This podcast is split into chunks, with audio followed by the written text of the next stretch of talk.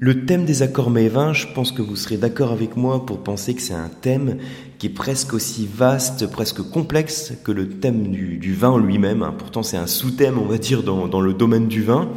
Mais c'est vrai que c'est extrêmement vaste. Il y a qu'à voir tous les tableaux qui existent hein, pour faire les bons mariages entre les mets et les vins, en fonction du type de plat, en fonction de l'accompagnement, quels sont les ensembles de vins qu'on peut proposer en face. Hein, il existe énormément de documentation à ce sujet, hein, ça, montre quand même la, complexité qu'il existe. Euh, c'est aussi très complexe parce que c'est un thème qui, est, qui intéresse beaucoup de personnes pour la bonne raison que le destin du vin, c'est quand même de le servir au cours d'un repas. Alors, je dis le destin du vin, moi en pratique, hein, on, le sert pas toujours au cours des repas, quand on le sert pendant une dégustation. À partir du moment où on le sert dans une dégustation pure, on ne mange pas. Parce que justement, quand on mange, on rentre dans le domaine des accords mets et vins.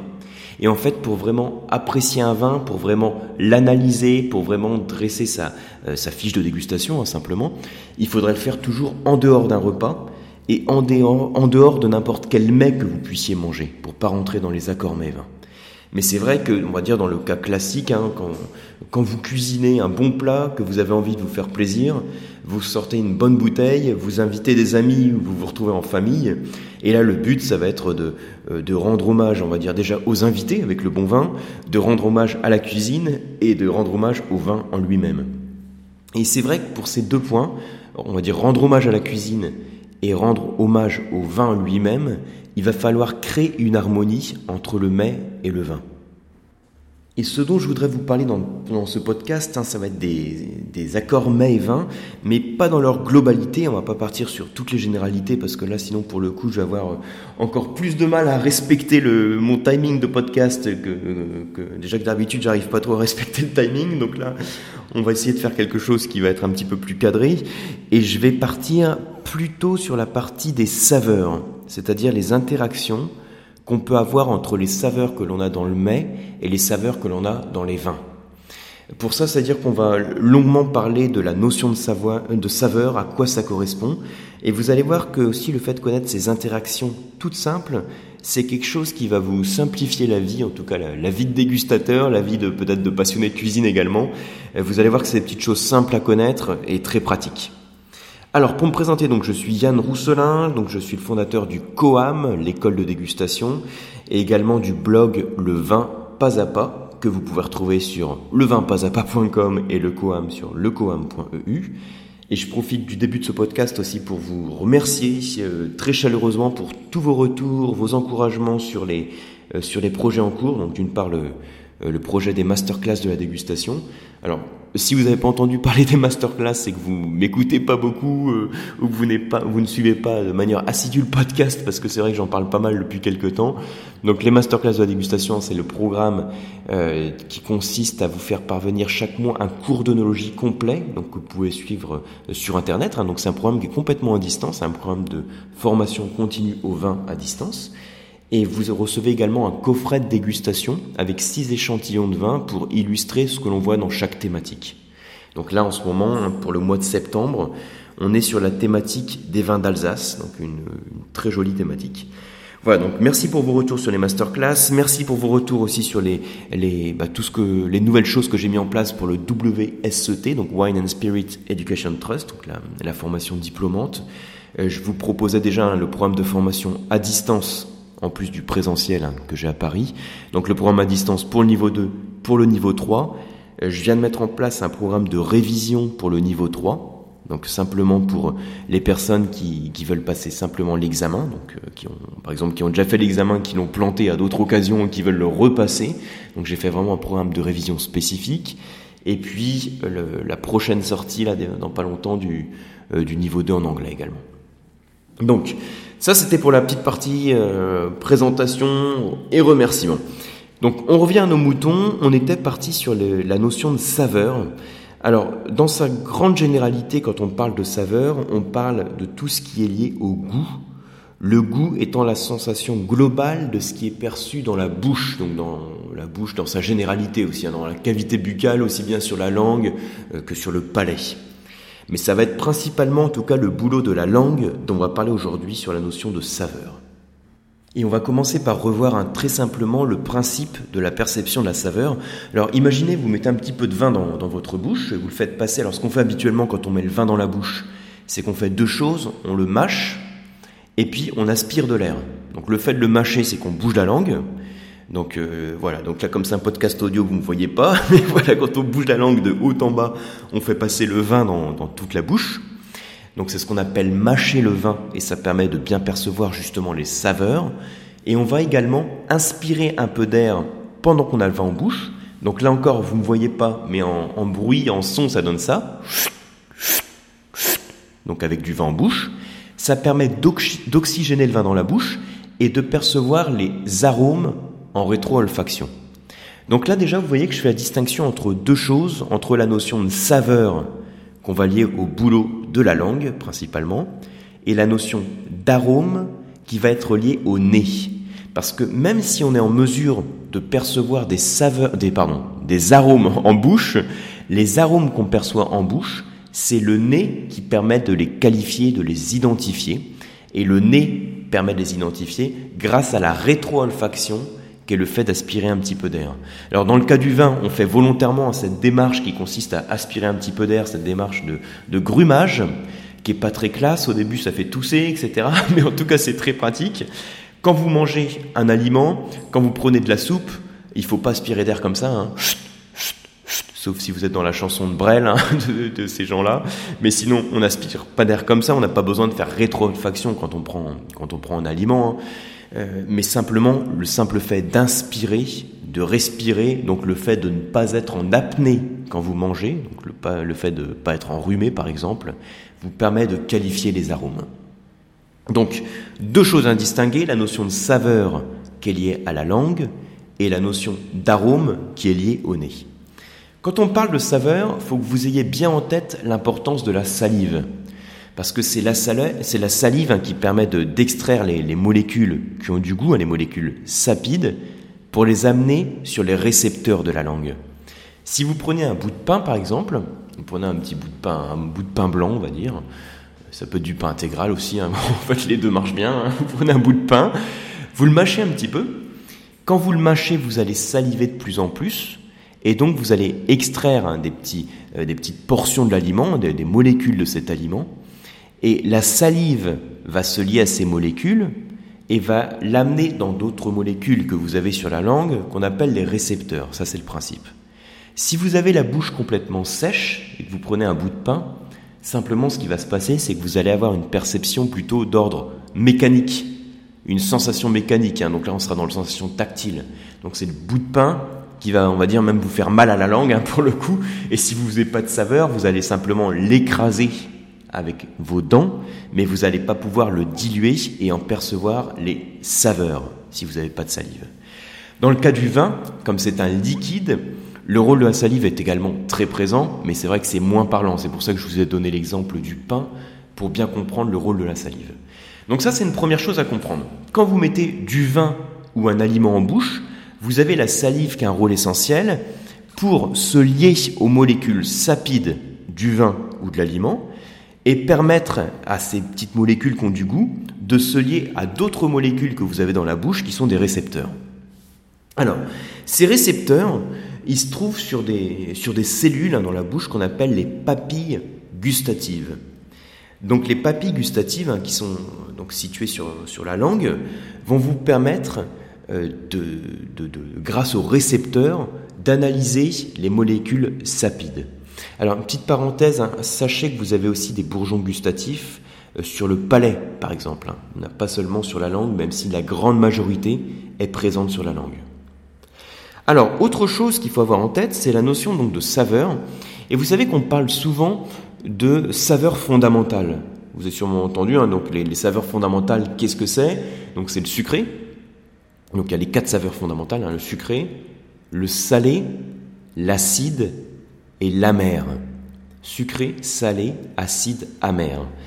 Et on parle d'une autre notion euh, pour euh, donc une saveur qu'on n'arrive pas à mettre dans une de ces catégories. C'est une saveur qui est liée un petit peu donc euh, que vous avez retrouvé dans certains champignons, dans des bouillons cubes industriels. Je dis industriels parce qu'on le retrouve dans le, dans le glutamate. C'est une saveur qu'on appelle l'umami.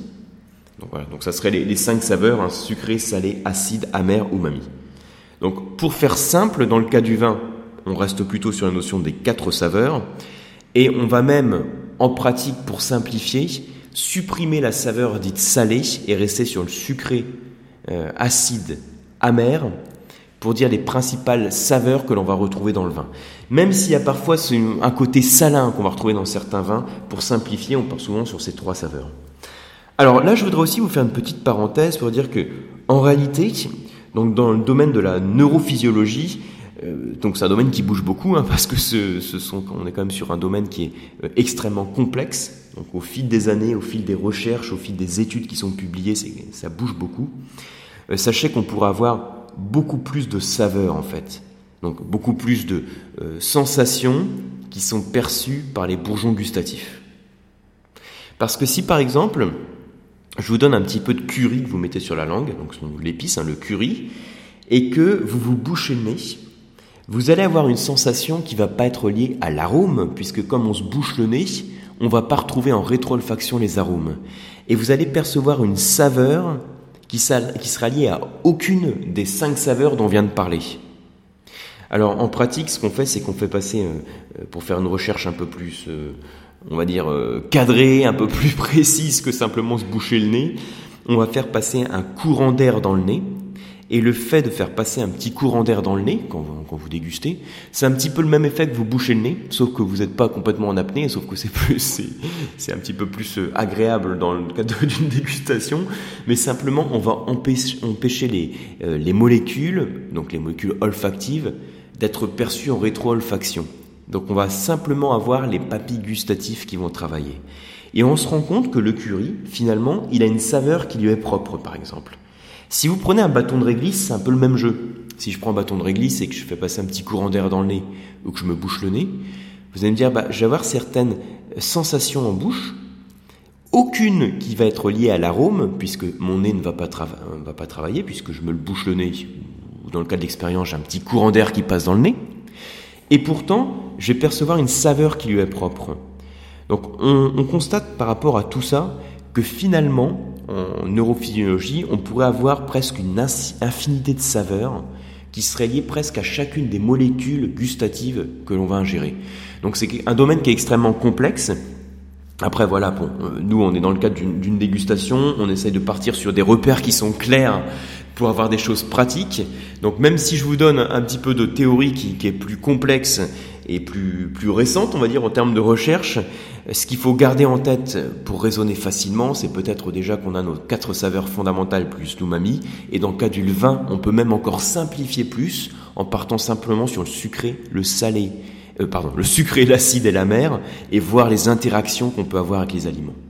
Mais voilà, je, tenais quand même à vous donner cette petite parenthèse hein, sur euh, cette infinité de saveurs qu'on pouvait avoir.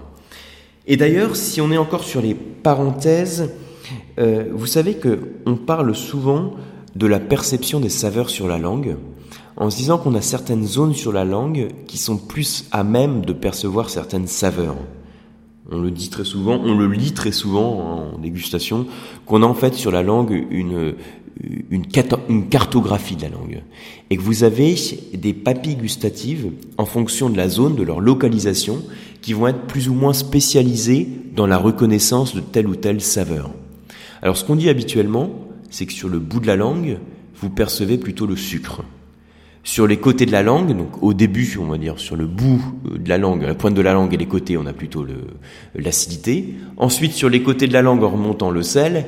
Et tout en finale, en fond de la langue, on a l'amertume. Et on, établit un petit peu cette sorte de cartographie qui est, ça a été démontré, hein, qui est fausse. Voilà, donc le, je tiens à insister dessus, je vais réciter, mais c'est une cartographie qui en réalité est fausse. Parce qu'on s'est rendu compte que sur la langue, l'ensemble des papilles gustatives était en mesure de détecter tout un spectre de saveurs qui se limitait pas à une seule saveur. Il faut savoir en fait que cette théorie hein, de la cartographie de la langue, elle est partie d'une mauvaise interprétation euh, d'une thèse allemande qui date de 1901, donc ça remonte à une thèse allemande qui avait été euh, traduite, donc mal traduite et mal interprétée dans les années 40 par un chercheur de Harvard. Alors, je n'ai plus les détails, hein, mais donc c'était dans les années 40, un chercheur de Harvard euh, qui avait mal interprété cette thèse allemande de 1901 et euh, donc qui avait mis en avant donc le, fait qu'on avait une forme de cartographie de la langue et des papilles gustatives qui étaient spécialisées sur euh, pour telle ou telle saveur. On s'est rendu compte que c'était faux, ça a été démontré, ça a été testé. Euh, donc cette, cartographie que vous voyez parfois, faites-en abstraction, hein, prenez du recul par rapport à ça, puisqu'il a été démontré qu'elle est fausse. Et en plus, euh, on a une certaine complexité hein, dans la reconnaissance des saveurs. Je vous disais tout à l'heure que cette complexité, elle est due peut-être au fait que on a une infinité de saveurs et pas seulement quatre saveurs fondamentales. Mais même sans partir sur cette, euh, sur ces recherches récentes, on a une certaine complexité dans la reconnaissance des saveurs parce que vous savez qu'il y a beaucoup de choses qui interviennent. Euh, d'une part, bon, il y a la rétro-olfaction, donc le nez intervient en reconnaissant les arômes, et les arômes plus les saveurs font qu'on a une sensation de goût. Mais on n'a pas seulement ça, on a aussi des sensations euh, thermiques, hein, des températures. Quand vous prenez un aliment qui est chaud ou qui est froid, la sensation thermique fait que vous allez percevoir plus ou moins telle ou telle saveur. Si vous prenez un vin blanc sec, un petit chablis ou un muscadet par exemple, que vous le servez très frais, vous allez accentuer cette sensation d'acidité. Si vous prenez un autre vin que vous allez servir un petit peu plus chambré, le fait de le servir plus chambré, ça va renforcer en quelque sorte sa douceur, son gras, donc son côté alcooleux, voire son sucre. Donc la sensation thermique va jouer aussi sur la perception de la saveur. Et même les sensations mécaniques peuvent jouer sur la perception des saveurs. Si je prends euh, donc des bulles, donc des bulles, un, vin effervescent, je prends un crément ou un champagne, on a une pression qui est exercée dans la bouche, et cette pression qui est exercée sur les nerfs gustatifs, une pression donc exercée par, le, par le CO2, hein, cette pression qui est exercée va faire que l'on va percevoir plus encore la sensation d'acidité. En fait, vous allez percevoir une sensation qui va vous évoquer l'acidité. Donc vous voyez qu'il y a une grande complexité sur tout ce qui se passe en bouche, parce qu'on n'a pas seulement la notion de saveur, on a la sensation de rétroolfaction, le nez qui intervient, on a des sensations thermiques, des sensations mécaniques, et tout ça, ça contribue au goût. Donc il y a une certaine complexité. Et comme je vous disais, en plus de cette complexité, donc le fait de euh, un peu cette théorie de la cartographie de la langue qui est fausse. Alors par contre, il y a quelque chose qui est vrai, c'est qu'il existe une notion, alors ça qui a été mise en avant en 2011, donc c'est super récent, en 2011 par une personne qui s'appelle Pascal Schlich. Donc Pascal Schlich a mis en place la, la notion de ce qu'on appelle la temporalité des saveurs. La temporalité des saveurs. Et vous savez, la temporalité des saveurs, c'est ce qui peut en quelque sorte expliquer euh, ce que l'on a pu interpréter autour de la cartographie des saveurs de la langue. Je vous explique en une minute de manière très simple qu'est-ce que c'est que la temporalité. C'est simplement le fait qu'il y a certaines saveurs sur la langue qui sont perçues avant d'autres saveurs.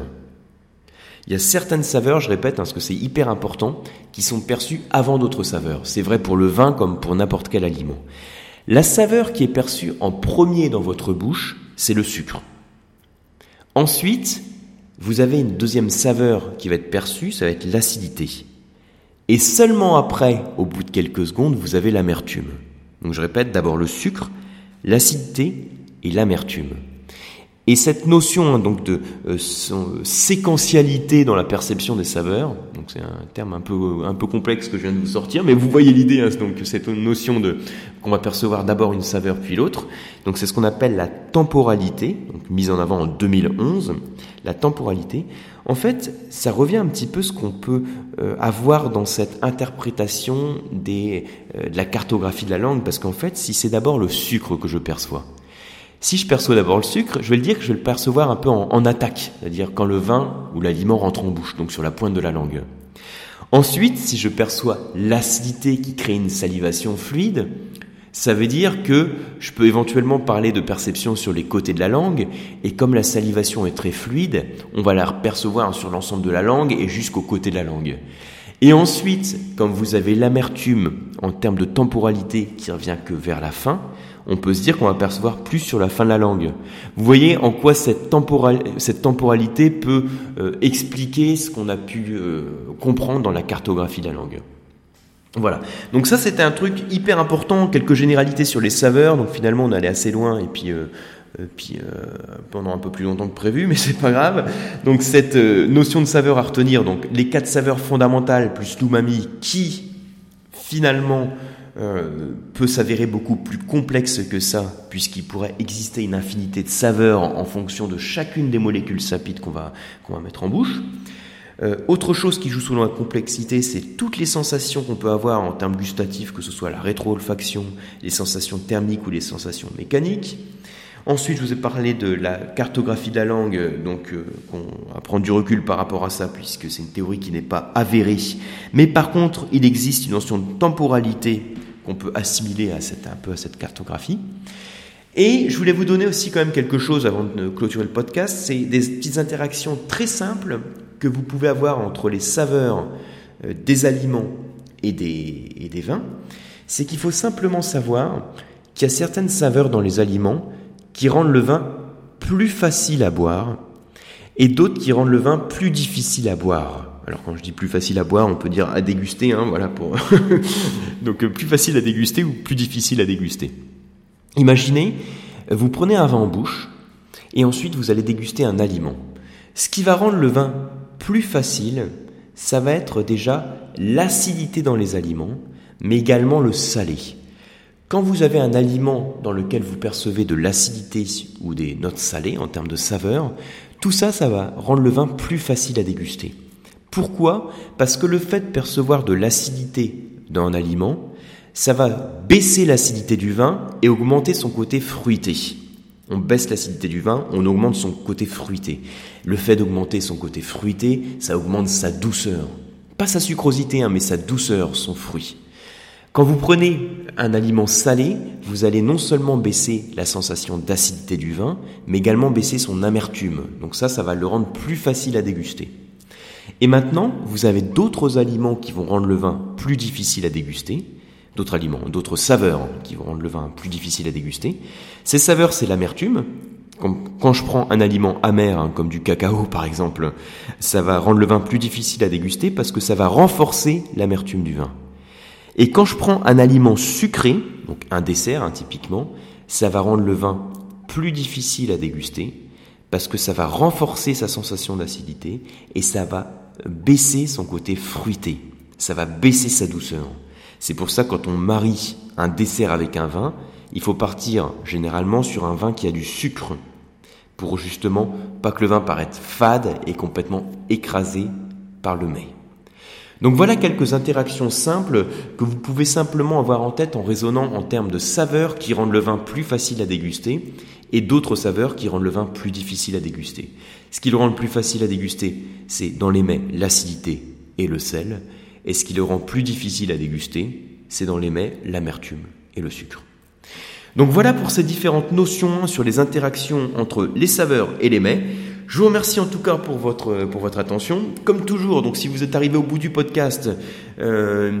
Euh, Petite parenthèse hein, pour ceux qui écoutent le podcast donc sur iTunes, n'hésitez pas à faire un tour sur ce site et à mettre un commentaire bien sûr très positif puisque le fait d'avoir des petites étoiles sur iTunes, c'est ce qui permet aussi de bien référencer le podcast et de le faire connaître.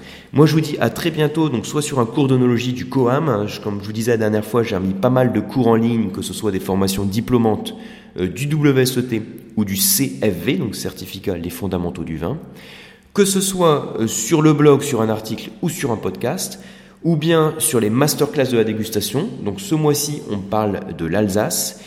Et puis, donc, euh, dès le mois prochain, à la fin du mois prochain, je vais vous parler, donc, euh, on va apporter un petit peu de soleil, puisqu'on parlera du Languedoc-Roussillon. Je vous dis à très bientôt.